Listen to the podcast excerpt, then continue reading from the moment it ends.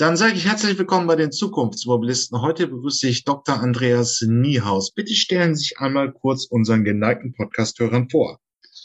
Ja, hallo, guten Tag. Äh, freue mich da zu sein. Andreas Nienhaus mein Name. Ich bin Partner bei Oliver Wyman im Automotive und Mobility Team und ähm, bin im Leadership Team des Oliver Wyman Mobility Forums, was unser globaler Think Tank ist, wo wir gemeinsam mit verschiedenen Partnerorganisationen, sei es das World Economic Forum oder äh, verschiedene Universitäten wie die University Berkeley, mit etwas mehr Zeit und äh, Aufwand versuchen zu verstehen, wie Leute in der Zukunft von A nach B kommen wollen, welche Technologien, welche Datenströme dafür entscheidend sind und wie die Mobilität von morgen aussieht. Ich freue mich auf das Gespräch. Ja, ähm, wir haben ja im Prinzip hier jetzt immer mehr drei Themen, eine Elektromobilität, das autonome Fahren und dadurch eben auch immer mehr Mobility as a Service. Wie reif sind denn die unterschiedlichen Felder? Ähm, natürlich bringen die alle unterschiedliche Reife gerade mit.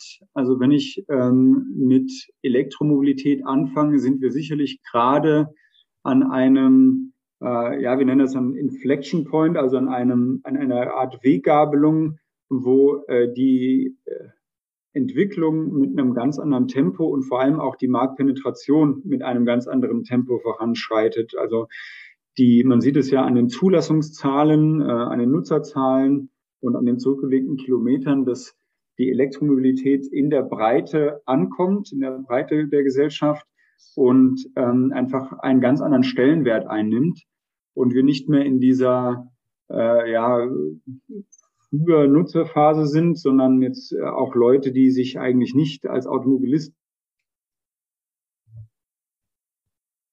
Mobilität auseinandersetzen, getrieben natürlich auch durch ähm, äh, die Regulatorik, Gesetzgebung, die ähm, über die letzten Jahre und Monate das Thema natürlich auch mit nach vorne gebracht hat. Aber auch, und das sehen wir auch deutlich, durch ähm, die aktuelle äh, Pandemie, die in der Allgemeinheit schon einen stärkeren Sinn für nachhaltiges Handeln äh, etabliert hat. Äh, Nachhaltigkeit wurde immer wichtiger, das sieht man in mehreren Umfragen. Nachhaltigkeit und Sicherheit sind zwei der wesentlichen Aspekte, die im Moment das ähm, Handeln und die Entscheidung von Endverbrauchern steuert. Und da spielt das Thema Elektromobilität natürlich eine große Rolle. Wenn ich auf den zweiten Punkt eingehe, autonomes Fahren. Da sind wir natürlich noch nicht so weit, dass das äh, jetzt in der Breite der Gesellschaft angekommen ist und ähm, auch gar nicht die Möglichkeit besteht, das äh, umfangreich zu nutzen. Ähm, hängt sicherlich auch an der Technologie, die noch nicht so weit ist, dass sie in massentauglichen Bereichen eingesetzt werden kann. Aber auch hier sind wir an einem Punkt angelangt, wo wir immer stärker aus der Pilotierung, aus der Theorie heraus in das in Anführungsstrichen, in Anführungsstrichen echte Leben einsteigen. Man sieht immer mehr Piloten, man sieht immer mehr äh, Teststrecken, die zugelassen werden, teils im eigentlichen Verkehr, im öffentlichen Leben. Ähm, jetzt noch nicht so stark bei uns in, in Deutschland, aber wenn man sich äh, Singapur anschaut, wo äh, einige Busrouten ähm, fürs autonome Fahren freigegeben werden. Äh, sonst viele Campus-Teststrecken, ähm, wo innerhalb eines, eines Campuses ähm, das autonome Fahren ja, angewandt und natürlich somit auch immer weiterentwickelt wird. Ähm, es wird immer stärker über die, das autonome Fahren im Bereich ähm, Trucks, also der, der Strecke, die zwischen der ersten und der letzten Meile liegt, gesprochen. Und generell entwickeln sich immer mehr Anwendungsbereiche heraus, wo man sagt, da besteht ein echter Mehrwert, ein echter Nutzen. Technologisch sind wir fast so weit oder schon so weit und der, der, äh, auch der ökonomische Druck wächst immer mehr. Siehe ähm, die Verfügbarkeit von äh, Lkw-Fahrern und das äh, jetzt auch durch die Pandemie äh, weiter gestiegene Güteraufkommen. Ähm, da steigt die Nachfrage nach autonomem Fahren in genau diesem Langstreckenbereich äh, quasi täglich. Ähm, das heißt, ähm, auch diese Technologie ist in einem Punkt, wo es sehr spannend ist und es äh, immer neue Entwicklungen gibt, aber natürlich noch nicht so weit, wie das elektrische, ähm, wie die Elektromobilität. Ja gut, also die, die, äh, der, der Markt ist sogar auch äh, gestiegen. Wir haben äh, auch trotz der Pandemie hat sich der Marktanteil der elektrischen Fahrzeuge ausgeweitet. Ja. Andererseits muss man ja auch sagen, es war ja schon auch so, was die Nachhaltigkeit angeht, ein kleiner Rückschlag, weil viele dann doch lieber sagen, wir wollen äh, individual uns bewegen. Äh, da gab es auch Studien, die sagten, gerade die Pandemie hat irgendwie mal den Individualverkehr gepusht. Absolut, ja. Wenn man jetzt aber die Frage sich stellt, wie geht's jetzt weiter? Wir haben, wenn wir in Deutschland rausnehmen, Volkswagen, die nun ähm, 70 Fahrzeuge bis 2050 ankündigen.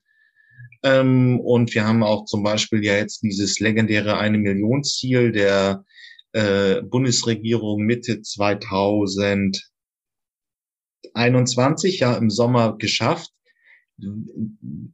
Was muss jetzt die Industrie noch machen, damit wir wirklich zum großen 10, 20 Prozent Anteil äh, im Neuwagenabsatz an Elektroautos kommen? Wo sind da noch die Aufgaben in den, in den nächsten Jahren? Also äh, liegt es jetzt noch ein bisschen am Vertrauen der der äh, Markt, äh, der, der, äh, der Käufer oder ist es die, das legendäre Thema, dass ein bisschen die Ladesäulen immer noch fehlen und die Versorgung mit, äh, mit Ladern zu schlecht ist? Ja, ähm, es ist tatsächlich das Zusammenspiel, was besser funktionieren muss zwischen Anbieter und dann der tatsächlichen ähm, Nutzung im Markt, sprich Infrastruktur, äh, sprich aber auch ein Stück weit die Energieversorgung. Ähm, das alles muss ineinander greifen. Und wir sehen, dass zum Beispiel diese initiale Reichweitenangst, die ja immer mit der Elektromobilität einhergeht in der Öffentlichkeit, immer mehr verdrängt wird durch ähm, ja eine Art Infrastrukturangst, dass die Erfahrung gar nicht diejenige ist, ich finde keine Ladesäule, sondern ähm, wenn ich eine Ladesäule finde, die ich ohne Probleme finde, dann äh, habe ich eher die Angst, dass äh, die besetzt ist, dass ähm, sie auch gar nicht funktioniert, defekt. Ähm, das heißt, die, die Verlässlichkeit der Infrastruktur ist das Thema, was immer stärker in den Vordergrund rückt. Und ähm, neben der Verlässlichkeit der öffentlichen Infrastruktur ist es natürlich auch die Infrastruktur, die viele als Wallbox bei sich zu Hause dann etablieren. Das heißt, ähm, ich brauche einen verlässlichen Partner, der mir A, diese Wallbox verkauft, installiert oder liest auch ähm, aber mit dem ich auch die gesamte Nutzungsdauer dieser Wallbox ähm, mit weil es ist letztlich immer noch eine neue Technologie und vor dieser neuen Technologie ähm, bestehen erstmal Vorbehalte, äh, ob das überhaupt alltagstauglich ist. Und da bedarf es neben den Fahrzeugen, und die kommen ja immer mehr, Sie haben es ja gerade gesagt, immer mehr in den Markt, auch quasi der gesamte äh, Nutzungszyklus mitbegleitet wird. Und da greifen noch nicht alle Angebote und alle äh, Marktspieler ineinander, so dass da wirklich ähm, ja eine, eine ganzheitliche, ich nenne es mal Verlässlichkeit vorherrscht. Und wenn, wenn das weiter etabliert wird und weitergegeben wird, ähm, dann äh, wird der gerade sowieso zu sehende Umschwung hin zur Elektromobilität sicherlich auch noch weiter befördert werden. Ähm, wenn dieses praktisch so ein holistischer Ansatz, ein ganzheitlicher Ansatz äh, im, im, im elektromobilen Fahren ist. Und auch wenn ich jetzt ein bisschen an die privaten Nutzer hier im Podcast denke, ähm, wir hatten Gibt es irgendwie Bestrebungen, wirklich einmal etwas aus äh, den Komplettanbieter zu anbieten? Also das heißt, man stellt, kauft sich ein Elektroauto, man stellt sich eine Ladesäule zu Hause hin, dass das praktisch irgendwann mit den Handwerkern, die daran beteiligt sind, aus einer Hand kommt? Ist es wahrscheinlich? Wir hatten das schon 2016 diskutiert und damals war es bei den Herstellern einfach so, wir möchten da nicht unbedingt mit Zehntausenden, Hunderttausend Handwerkern zusammenzuarbeiten, wo wir auch nicht die Qualität garantieren können, äh, die wir als Marke so in der Vergangenheit ja. hatten. Kommt es als Thema wieder oder bleibt es jetzt eher so, dass, dass der neue Kunde sich das stückweise zusammensuchen muss? Äh, nein, im Gegenteil. Also das äh, wandert immer mehr in den Fokus. Ähm, wir haben im Automobilvertrieb ja gerade auch das Thema Direktvertrieb als ein, ein sehr heiß diskutiertes äh, Thema, wo ähm, immer noch sehr viel, viele unterschiedliche Meinungen zu herrschen, aber wo auf jeden Fall sehr viel Bewegung drin ist. Und im Zuge dieses Direktvertriebs, das heißt, ähm, der Hersteller vertreibt das Fahrzeug direkt an den Endkunden und nicht über noch eine Retail-Stufe. Ähm, Im Zuge dessen wird natürlich dann auch über den Vertrieb von Wallboxen und anderen Services und Dienstleistungen rund um die Elektro in dem zum einen versucht wird, direkt mit dem Kunden in Kontakt zu treten. Also durchaus die Ambition, dort auch entsprechende Fähigkeiten und Strukturen aufzubauen, um auch den Endkunden äh, direkt bedienen zu können. Auf der anderen Seite die Mobilität aber auch nutzen, um deutlich stärker ganze Bundles anzubieten und nicht diese völlig überkomplexe Angebotsstruktur im klassischen Automobilbereich ähm, weiterzutragen. Also Stichwort ähm, Fahrzeugkonfiguration ist ja schon ähm, zumindest bei den klassischen Automobilherstellern ähm, extrem komplex mit sehr, sehr viel Auswahlmöglichkeiten. Und wenn davon losgelöst dann auch noch die ja aber nötige Wallbox auch noch zu konfigurieren oder zu, zu bestellen ist, ähm, dann ist es einfach ähm, nicht wirklich nutzerfreundlich. Und insofern geht da schon der Trend hin, auch aus Automobilherstellersicht, das in einen Bundle zu nehmen. Also, dass sich das Fahrzeug direkt mit der Wallbox, im Idealfall sogar direkt mit dem, ähm, mit dem Stromvertrag, äh, ähm, direkt mit dem Service äh, in einen Bundle packe und, und so vertreibe. Das heißt also, man könnte in ein paar Jahren wirklich irgendwie ins Internet gehen, Ladestrom, Elektroauto, dann wird es vielleicht ein paar Auswahlmöglichkeiten geben, Farbe äh, und so weiter. Und dann kann ich mir mein Elektroauto online bestellen und mit Ladesäule, Stromvertrag und so weiter bestellen.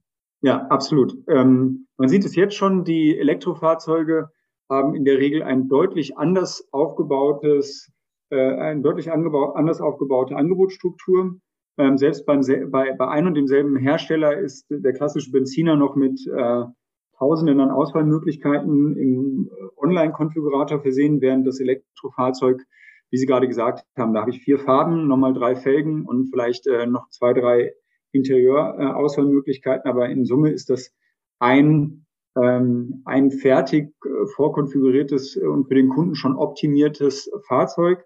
Und in der Angebotsstrecke wird äh, quasi direkt ähm, die, die Zusatzleistung, sei es Wallbox, Versicherung, Finanzierung oder was auch immer, mit integriert, um äh, da quasi ein Gesamtpaket draus zu schüren und den Kunden quasi zu suggerieren, das ist das Natürlichste der Welt, dass das alles in einem Bundle ähm, betrieben und somit dann auch gekauft wird. Ja, ist so eine Frage, aber ich habe auch häufiger auch selbst auch von Tesla-Kunden, die 200.000 Euro ausgeben für ihr Auto, gehört, es ist schwierig, da einen passenden Handwerker und so weiter zu kommen. So benutzerfreundlich war das ganze System bis dato noch nicht. Bin ich bei Ihnen. Das System nicht. Also ich habe jetzt von der Angebot, vom Angebot gesprochen, vom, mhm. vom Verkauf. In der Nutzung, das ist das, was ich vorhin meinte. Da müssen dann wieder viele viele äh, Spieler wirklich zusammen äh, agieren, äh, damit das auch über die gesamte Nutzungsdauer äh, genauso reibungslos funktioniert. Und da sind wir tatsächlich noch nicht. Ja. Wie, wie, können, wie, wie kommen denn die Spieler so ein bisschen zusammen?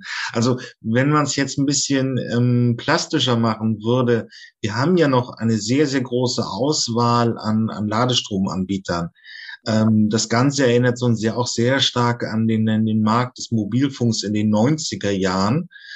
Man hat ja dann auch immer die, äh, man hört ja immer wieder die Kritik zu sagen, warum ist das so kompliziert? Es gibt ja, ähm, man ist es vom Mobilfunk irgendwo äh, äh, gewohnt, irgendwo bei den fünf, sechs großen Playern zwischen, naja, ähm, Tarifen zu wählen und das ist dann relativ nutzerfreundlich. Beim elektrischen Fahren ist es eben noch komplett anders. Es gibt eine Vielzahl von Stadtwerken, die da unterwegs sind. Es gibt immer noch ein gewisses Steckerkurs, das so ein bisschen abnimmt. Wo wird sich der Markt ja. dahin entwickeln?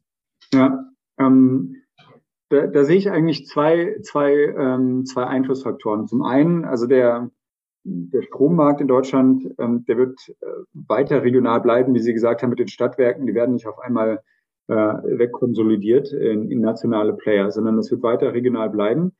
Ähm, was allerdings sicherlich ein Entwicklungsschritt sein wird, ähm, ist der, die stärkere Einflussnahme von Aggregatoren, ja, dass ich zum Beispiel nicht mehr meine zehn Ladekarten Lade, mit mir rumtragen muss. Ich übertreibe jetzt, aber zumindest äh, deutlich mehr als ein oder zwei, äh, sondern dass es da einen, einen ähm, Aggregationsebene gibt, die diese verschiedenen im Moment fragmentierten regionalen Angebote zusammenfasst. Die kann es dann immer noch regional geben, aber zumindest aus Endkundersicht habe ich eine darüber liegende Plattform oder einen darüber liegenden Anbieter, der quasi diese Aggregation für mich vornimmt. Das ist das eine. Ähm, und das zweite, äh, was sicherlich auch einen Einfluss haben wird, ist ähm, die, der Effizienzgedanke, der nach wie vor aus dem B2B-Bereich kommt. Also wenn wir mit äh, großen Flotten, Logistikern etc. sprechen, dann ähm, sind die sehr offen gegenüber der neuen Technologie, sprich gegenüber Elektromobilität, ihre, ihre Flotten zu, zu elektrifizieren, äh, sagen aber auch ganz klar, ich habe überhaupt gar keine Lust, mir ähm, durch den Einzug der Elektromobilität jetzt auch nochmal ein deutlich komplex, komplexeres Partnerschaftssystem aufbauen zu müssen. Und ähm, sie wollen auch nicht, dass äh, dort auch nur ein Funken Effizienz verloren werden. Bedeutet, dass ähm, dort die Nachfrage nach einem Wandelansatz nach jemandem, der äh, regionale Dienste, der, der fragmentierte Dienste für mich zusammenfasst, deutlich stärker ist und auch unausweichlich, sonst wird das dort nicht, ähm, nicht richtig zum Zuge kommen. Und diese zusammengefassten, aggregierten Angebote werden dann sicherlich auch äh, Einzug in den Endnutzer, also in den B2C-Bereich ähm, einhalten. Okay. Ähm, ja, ähm, vielleicht noch ein Wort zur Logistik. Ähm, wir haben ja im Prinzip immer noch so diese Debatte. Wir reden jetzt sehr stark über die batterieelektrischen Antriebe und auch wahrscheinlich zum gewissen Maß dann über die privaten Nutzer. Ähm, bei Schwerlast und auch in der, äh, in, in der Logistik ist es ja sehr, sehr äh, komplex wir haben die ersten schon gesehen seit 2016 Street Scooter, wo einfach die Cap-Dienste sich und namentlich die Post sich sehr stark und sehr schnell elektrifiziert haben. Äh, Emerson holt jetzt mit Rivan sehr stark in den USA nach. Auch das geht in den privaten ja. Das heißt, die CAP-Dienste waren Vorreiter, weil sie sehr, sehr günstige Fuhrenprofile haben. Im Lkw-Bereich hören wir noch so ein bisschen das Thema Wasserstoff, ähm, weil macht auch durchaus Sinn. Ich packe hier in die Shownotes dieser Episode auch noch das Interview mit Sascha Palenberg, der das ein bisschen ausführlicher dargestellt hat. Was wird da noch passieren? Also ähm, kann man da so eine gewisse Tendenz jetzt prognostizieren für die nächsten Jahre? Also in der Logistik muss man meines Erachtens ähm, die verschiedenen Segmente ein Stück weit stärker unterscheiden. Also wenn ich über die, insbesondere die, die äh, letzte Meile spreche, also die ähm, Logistik, die mir mein Amazon-Paket vor die Haustür bringt, im Stadtbereich, da ist die Elektrifizierung ähm, auch schon relativ weit fortgeschritten und insofern auch ein Stück weit schon ähm, ja, ziemlich festgelegt auf, auf die, diese Technologie. Ähm, dort gibt es einfach auch einen sehr starken Druck durch ähm, die Gesetzgebung, dass genau diese Last-Mile-Logistik ähm, elektrifiziert werden muss oder soll. Ähm, insofern ist dieses Segment da sicherlich einen Schritt weiter. Wenn wir dann über die Middle Mile sprechen, also quasi die Langstrecke zwischen ähm, der ersten und der letzten Meile, da, genauso wie Sie gesagt haben, gibt es noch mehrere Technologien, die gerade um die Dominanz äh, wetteifern.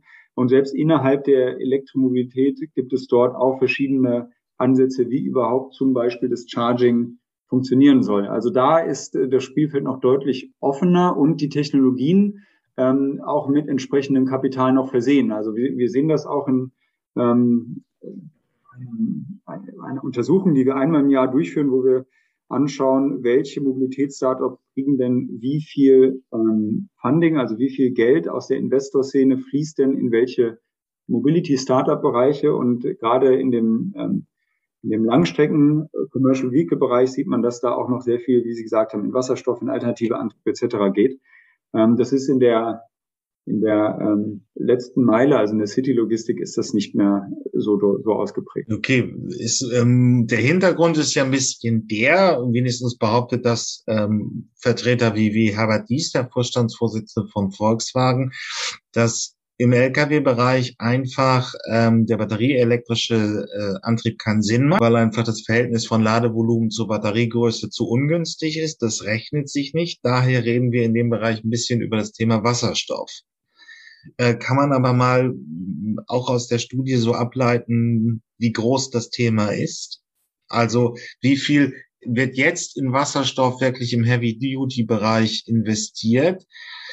verglichen mit anderen Themen in der Zukunftsmobilität? Ja, also man muss schon klar sagen, ähm, äh, alles, was auf Elektrifizierung einzahlt, ist im Moment ähm, das, äh, das präferierte Thema. Also mit Abstand das meiste Kapital, Investmentkapital fließt in Themen, die rund um äh, Elektrifizierung stattfinden. Sei es Ladeinfrastruktur, Batterietechnologie, äh, Elektrofahrzeugentwicklung ähm, etc. Also die sind äh, tatsächlich, dieses Segment ist da noch deutlich größer und, und im Moment auch einfach der im, im Fokus. Ja. Nichtsdestotrotz äh, sieht man im Commercial Vehicle Bereich ähm, Wasserstoff als äh, ja, ein Thema, was definitiv ähm, einen deutlich höheren Stellenwert hat als jetzt zum Beispiel im, im Pkw-Bereich. Ja. Ähm, man muss aber generell sagen und ähm, da wäre ich einfach ein bisschen vorsichtiger zu sagen, was im Moment Sinn macht und was nicht, ist sicherlich erstmal eine Zeitpunktbetrachtung.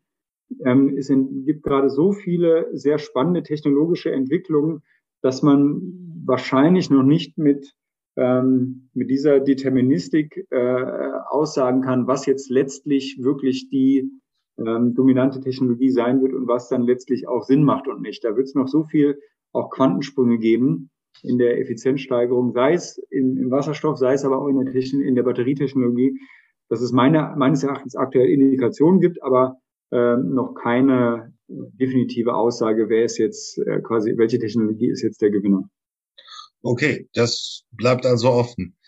Ähm, die Frage, ob eben auch doch noch äh, batterieelektrische Mark, äh, Antriebe den, den Rest mitnehmen, also das Thema Lkw auch noch bedienen können oder Heavy Duty insgesamt.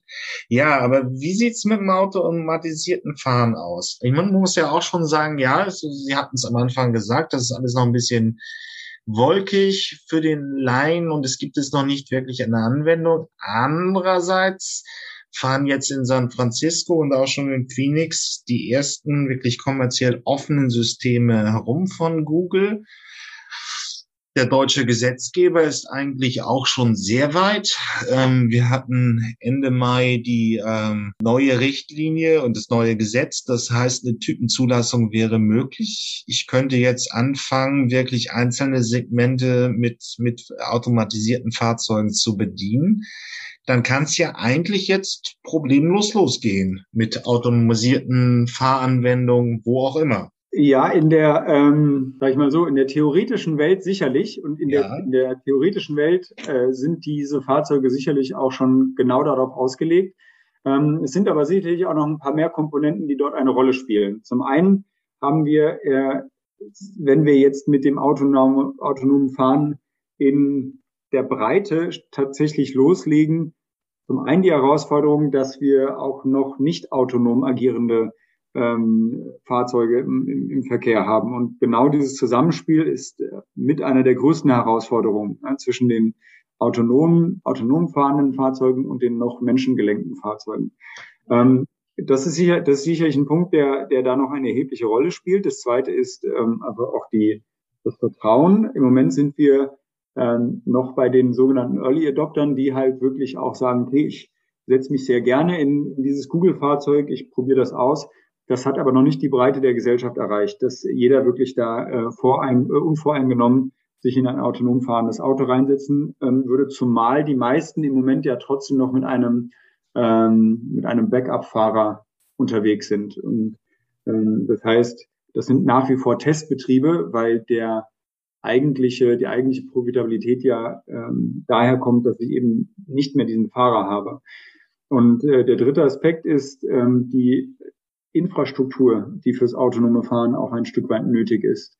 Ähm, natürlich agieren die Autos, wie sie selbst oder wie, wie der eigentliche Name sagt, autonom, aber sind natürlich auch auf Infrastruktur angewiesen, sei es die Kommunikation mit anderen Fahrzeugen, mit anderen ähm, äh, mit, mit äh, Ampelanlagen, was auch immer. Das äh, funktioniert zwar auch visuell, aber natürlich ähm, besser, wenn ich ein flächendeckendes zum Beispiel 5G-Netz habe. Und da sind wir in Deutschland sicherlich noch nicht so weit, dass man sagen kann, ich habe eine Infrastruktur, die so verlässlich um das Auto herum funktioniert, dass ich wirklich äh, das äh, Kind ins Auto setzt, ins autonom fahrende Auto setzen würde und ähm, von A nach B schicken würde. Das ist sicherlich noch eine Weile. Ja, aber die Frage ist ja auch hier schon debattiert worden, wenn wir uns die Logistik angucken.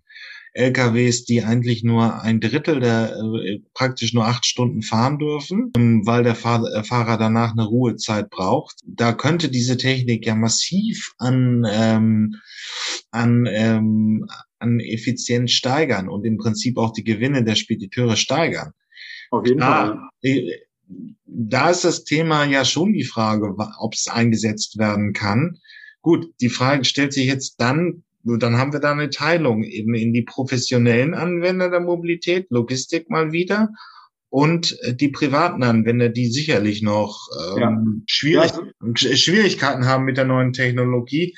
Jetzt nicht mehr ganz aktuell, aber ich glaube 2019 waren noch 50 Prozent der Deutschen in einer Befragung so weit, dass sie sich nicht ins automatisierte Fahrzeug setzen. Ja. Mal sehen, wie sich's entwickelt. Aber dann fällt es jetzt, dann entwickelt sich das Thema jetzt in der Logistik weiter. Ja, auf jeden Fall. Ich habe ähm, vor einer Weile mit dem äh, Chefentwickler von einem Automobilhersteller zu dem Thema gesprochen und der sagt, weil ich habe, was, was macht denn ein autonomes Fahr ein autonomes Fahrzeug, wenn es unsicher ist, wenn es die Situation nicht richtig deuten kann, wenn zu viele Einflüsse kommen? Bleibt es erstmal stehen. Und wo sind die meisten Einflüsse, die erstmal nicht vorhersehbar sind und auch immer? Das passiert in der Stadt. Das heißt, ähm, dass das autonome Fahren in der Stadt ankommt. Und ich rede jetzt nicht von, von festgelegten Busrouten oder von äh, Campusfahrten, wie ich es vorhin beschrieben habe, sondern wirklich in der, in der freien Stadt. Ähm, das wird sicherlich die letzte Anwendung sein. In der Logistik, wie Sie es gerade beschrieben haben, insbesondere diese Mittelmeil auf den Autobahnen, Langstrecke, ähm, da äh, gibt es schon, schon ganz konkrete Überlegungen, ganz konkrete Anwendungsfälle. Und das ist auch genau der, der Hebel, den Sie besprochen haben. A, haben wir im Moment, man hat es ja neulich in den, in den äh, waren es ja auch in den Nachrichten, äh, dass insbesondere in UK der, äh, der Lkw-Fahrermangel enorm war. Und das ist aber in ganz Europa so, ähm, in den USA auch. Äh, und wenn man hier mit autonomem Fahren einen Schritt gehen könnte, wäre das zumindest für die Logistikbranche ein, ein massiver Hebel. Und das sind auch die Anwendungsfälle, die mit der Technologie heute eigentlich schon machbar sind, ähm, dass man äh, Hubs baut, die oder hat, die vor den Städten liegen und von Hub zu Hub wird autonom, äh, autonom gefahren und von da wird es dann wieder auf äh, Commercial Vehicle umgeladen. Ja? Also dieser Anwendungsfall, der ist sicherlich sehr attraktiv, nicht nur kommerziell, sondern auch technologisch und wird sicherlich einer derjenigen sein, die wir, ähm, da müssen wir, glaube ich, nicht mehr zu lange drauf warten. Ja, dann machen wir dann Nägel mit Köpfen. Wann sehen wir das in Deutschland? Das ist, das ist immer die spannende Frage. Es gibt ja. viele Studien, die sagen, 2025 werden wir sicherlich schon einige auf der Langstrecke sehen. Ähm, aber es gab so viele Prognosen schon über das autonome Fahren über die letzten Jahre, auch wenn ich mir die Studien äh, von, von mir, meinen Kollegen und der gesamten Branche anschaue, was wir vor fünf Jahren, vor zehn Jahren über das autonome Fahren prognostiziert haben, was die Hersteller selbst prognostiziert haben, das ist alles noch sehr äh, mit Unsicherheit belegt. Aber ich denke, wie gesagt, wenn wir sagen 2025, ähm, kann man da sicherlich schon mit Anwendungen rechnen. Okay, ja, es, es macht sich jetzt so eine gewisse, 2018, 2017 hat sich ja eine gewisse Ernüchterung breit gemacht im Feld, ja. dass vieles nicht so schnell kommt, wie man es ähm, erwartet, versprochen, prognostiziert hat. Aber das ist ein realistisches Szenario. Also sagen wir mal so, wenn man jetzt mit Marktteilnehmern spricht, dann sind sich alle bewusst, dass wir genau, wie Sie gerade gesagt haben, diese Euphoriephase hatten mit auch teils sehr unrealistischen Prognosen. Nach der Euphoriephase kam die Ernüchterung, dass man mit LIDA zum Beispiel doch noch nicht so, so schnell so weit sein wird.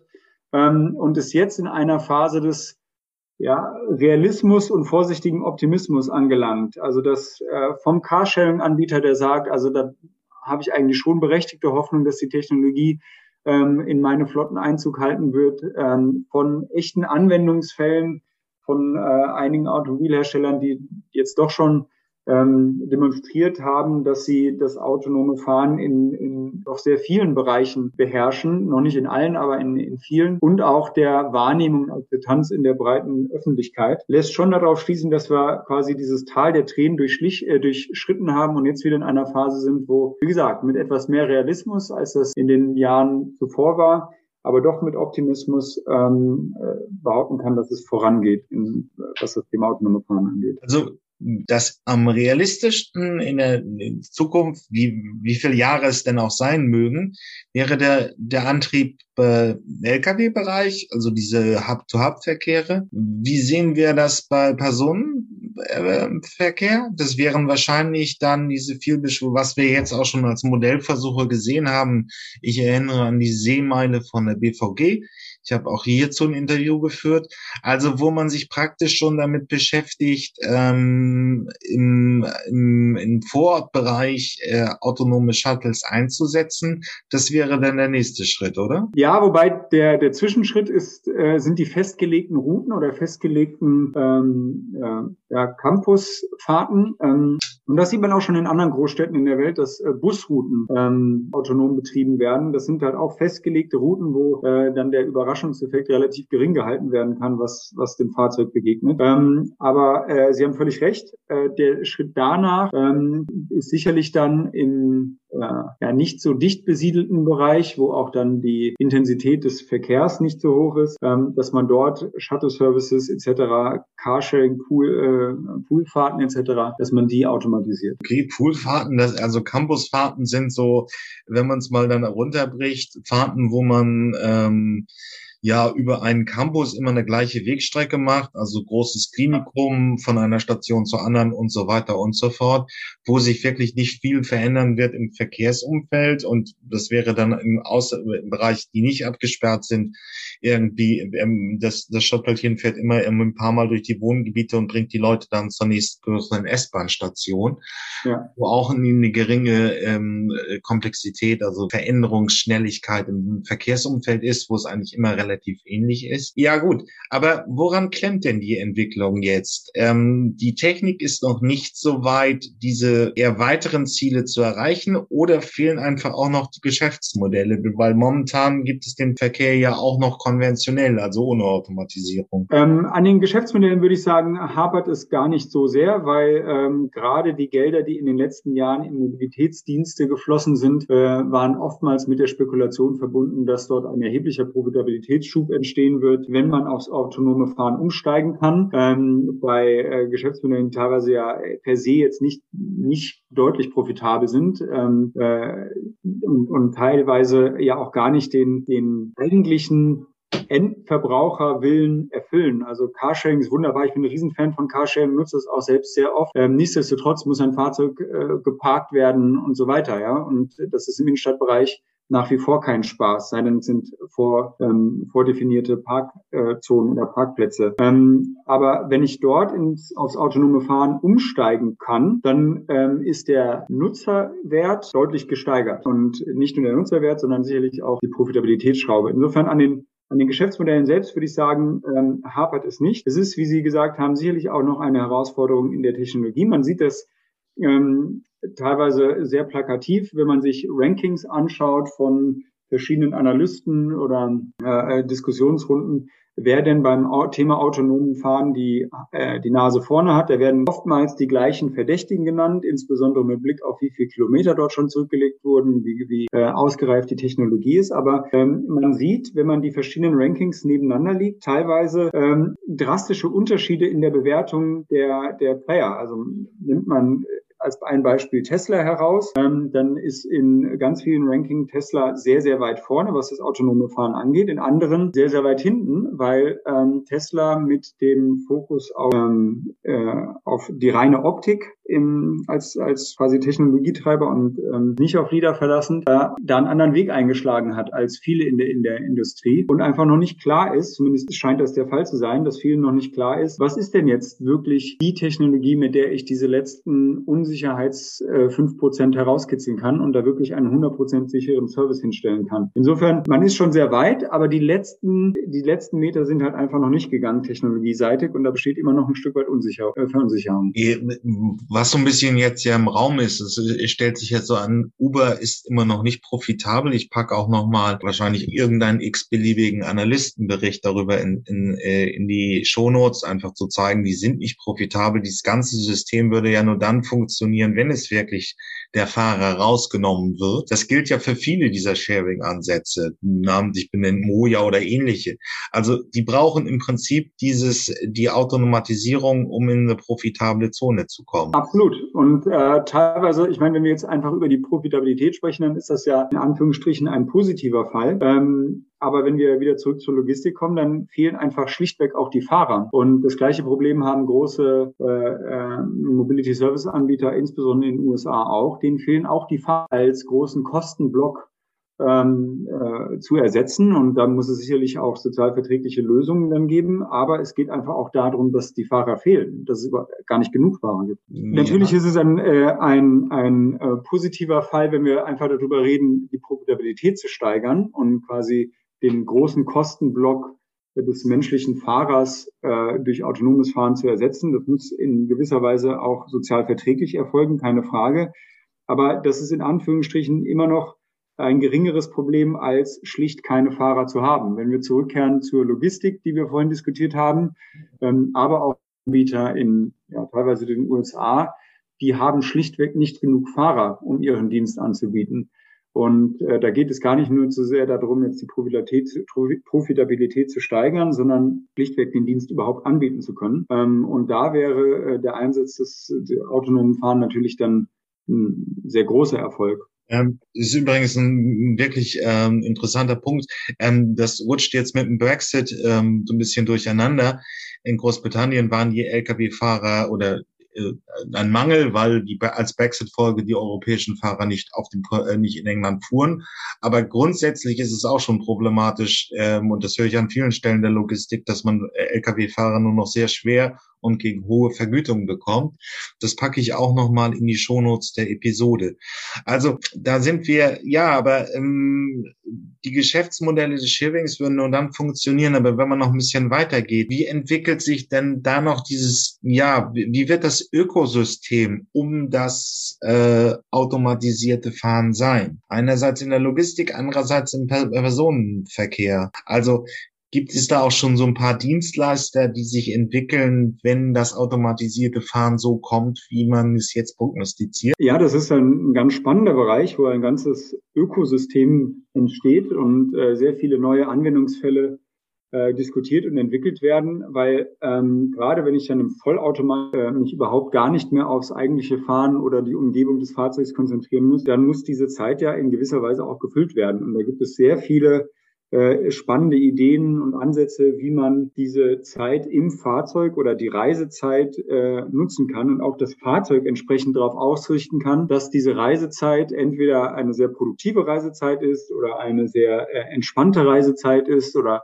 äh, vielleicht auch heute eine Reisezeit von Personen, morgen eine ähm, ein Lieferdienst ist, äh, also Stichwort Multipurpose. Aber da gibt es sehr, sehr viele ähm, Diskussionen, wie quasi das autonome Fahren genutzt werden kann, um neue Geschäftsmodelle, neue Anwendungen und, und Services zu etablieren. Ähm, während der Reise, nach der Reise, vor der Reise, aber zumindest diese Zeit, die dann ja ein Stück weit frei wird, produktiv und auch kommerziell zu nutzen. Dann können wir bald einen Podcast äh, durchführen, wenn wir im Prinzip im Auto fahren. Ähm, okay, ja, aber dann, das ist ja jetzt vielleicht schon alles noch ein bisschen schemenhaft. Aber das größere Thema ist ja, irgendwann will man das Wort haben, dass wir brauchen ein Spotify der Musik. Also alles in einer Plattform zu bündeln. Und es gibt ja schon solche Ansätze. Antjes Tjax packe ich auch noch mal in die Shownotes dieser Episode, denn da ging es ja auch um die Frage, dass es Switch in Hamburg schon gibt Yelby in Berlin auch. Ähm, die ersten Mobilitäts-Apps sind da. Irgendwann werden sie mit den verschiedenen Systemen befüllt, die dann auch zum gewissen Maß automatisiert sind. Wie sieht's denn da aus? Also, wann haben wir so die erste richtig gute, komplette Lösung, was das angeht? Eine App für die Mobilität? Ja, das wird sicherlich noch ein bisschen auf sich warten lassen, insbesondere in Deutschland, wo wir ja ähm, einfach ein sehr regionalisiertes äh, Verkehrsangebot im öffentlichen Raum haben.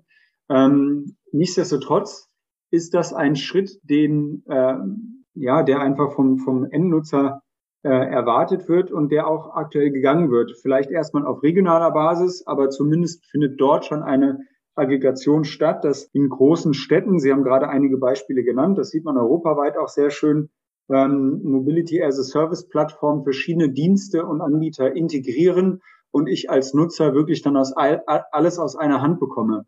Ähm, der Schritt dann zum überregionalen Angebot und dass ich dann wirklich auch egal in welcher Stadt ich mich gerade aufhalte, ähm, die Dienste aus dann dem dauern. Aber es ist einer, der vom Endnutzer erwartet wird, der auch einen gewissen Mehrwert hat und ähm, der ja einfach, ich nenne es jetzt mal operationalisierte oder Hürden in der Umsetzung überwinden hat, aber grundsätzlich einer ist, der aktuell schon sichtbar ist, dass man immer mehr auf diese Plattform springt und es gibt ja auch immer mehr äh, auch Mobility Service-Anbieter, die sich in andere Plattformen integrieren und äh, somit auch das, ähm, ja, das Angebot für den Kunden ähm, more convenient, also nutzerfreundlicher machen. Ja, dann praktisch noch eine Frage zum Abschluss. Welche Großstadt ist im Prinzip schon am weitesten? Wahrscheinlich kann man das so, ich würde mal sagen, europäisch würde mich die Frage mehr interessieren als in Deutschland, weil das wird wahrscheinlich Berlin sein als Hauptstadt. Jelby ist ja auch schon relativ weit entwickelt, wird auch schon ein paar Jahre dran äh, äh entwickelt welche europäische Stadt hat schon so diesen, ist die, die Stadt, die am meisten diese, dieses Mobilitätssystem der Zukunft ähm, lebt? Ja, es ist in der Tat schwer zu sagen, weil es äh, natürlich da unterschiedliche Ansätze gibt. Ähm, was ich persönlich sehr spannend finde, ist, ähm, was Brüssel auf die Beine gestellt hat, wo ich äh, selbst ähm, noch meine, meine äh, Laufgeschwindigkeit angeben kann. Ich kann angeben, ob ich ähm, ja, Krücken brauche, ob ich im Rollstuhl sitze, ob ich ähm, sch besonders schnell gehen kann. Und allein darauf basierend wird dann schon meine Route und die, äh, die Verkehrsoptionen angepasst. Ähm, es sind wirklich äh, de facto alle Anbieter ähm, von verschiedenen Modi in dieser Plattform integriert. Ähm, auch die Zahlung, und das ist ja immer der wesentliche Punkt, der bei vielen noch fehlt. Zwar kann ich die Informationen oftmals aus einer Hand abrufen, aber die eigentliche Reservierung und Zahlung ist dann doch wieder fragmentiert beim Einzelanbieter. Und das ist ein Schritt, der sicherlich sehr wichtig ist, um wirklich diesen ganzheitlichen Gedanken spielen zu können. Und das, ähm, ja, wie gesagt, das ist ein Beispiel, wo das augenscheinlich sehr gut funktioniert. Ähm, wobei sich da gerade äh, immer mehr Beispiele, die sehr positiv Mobility as a Service zusammenfassen, auftun. Vielen Dank, Herr Nios, für dieses Gespräch. Sehr gerne.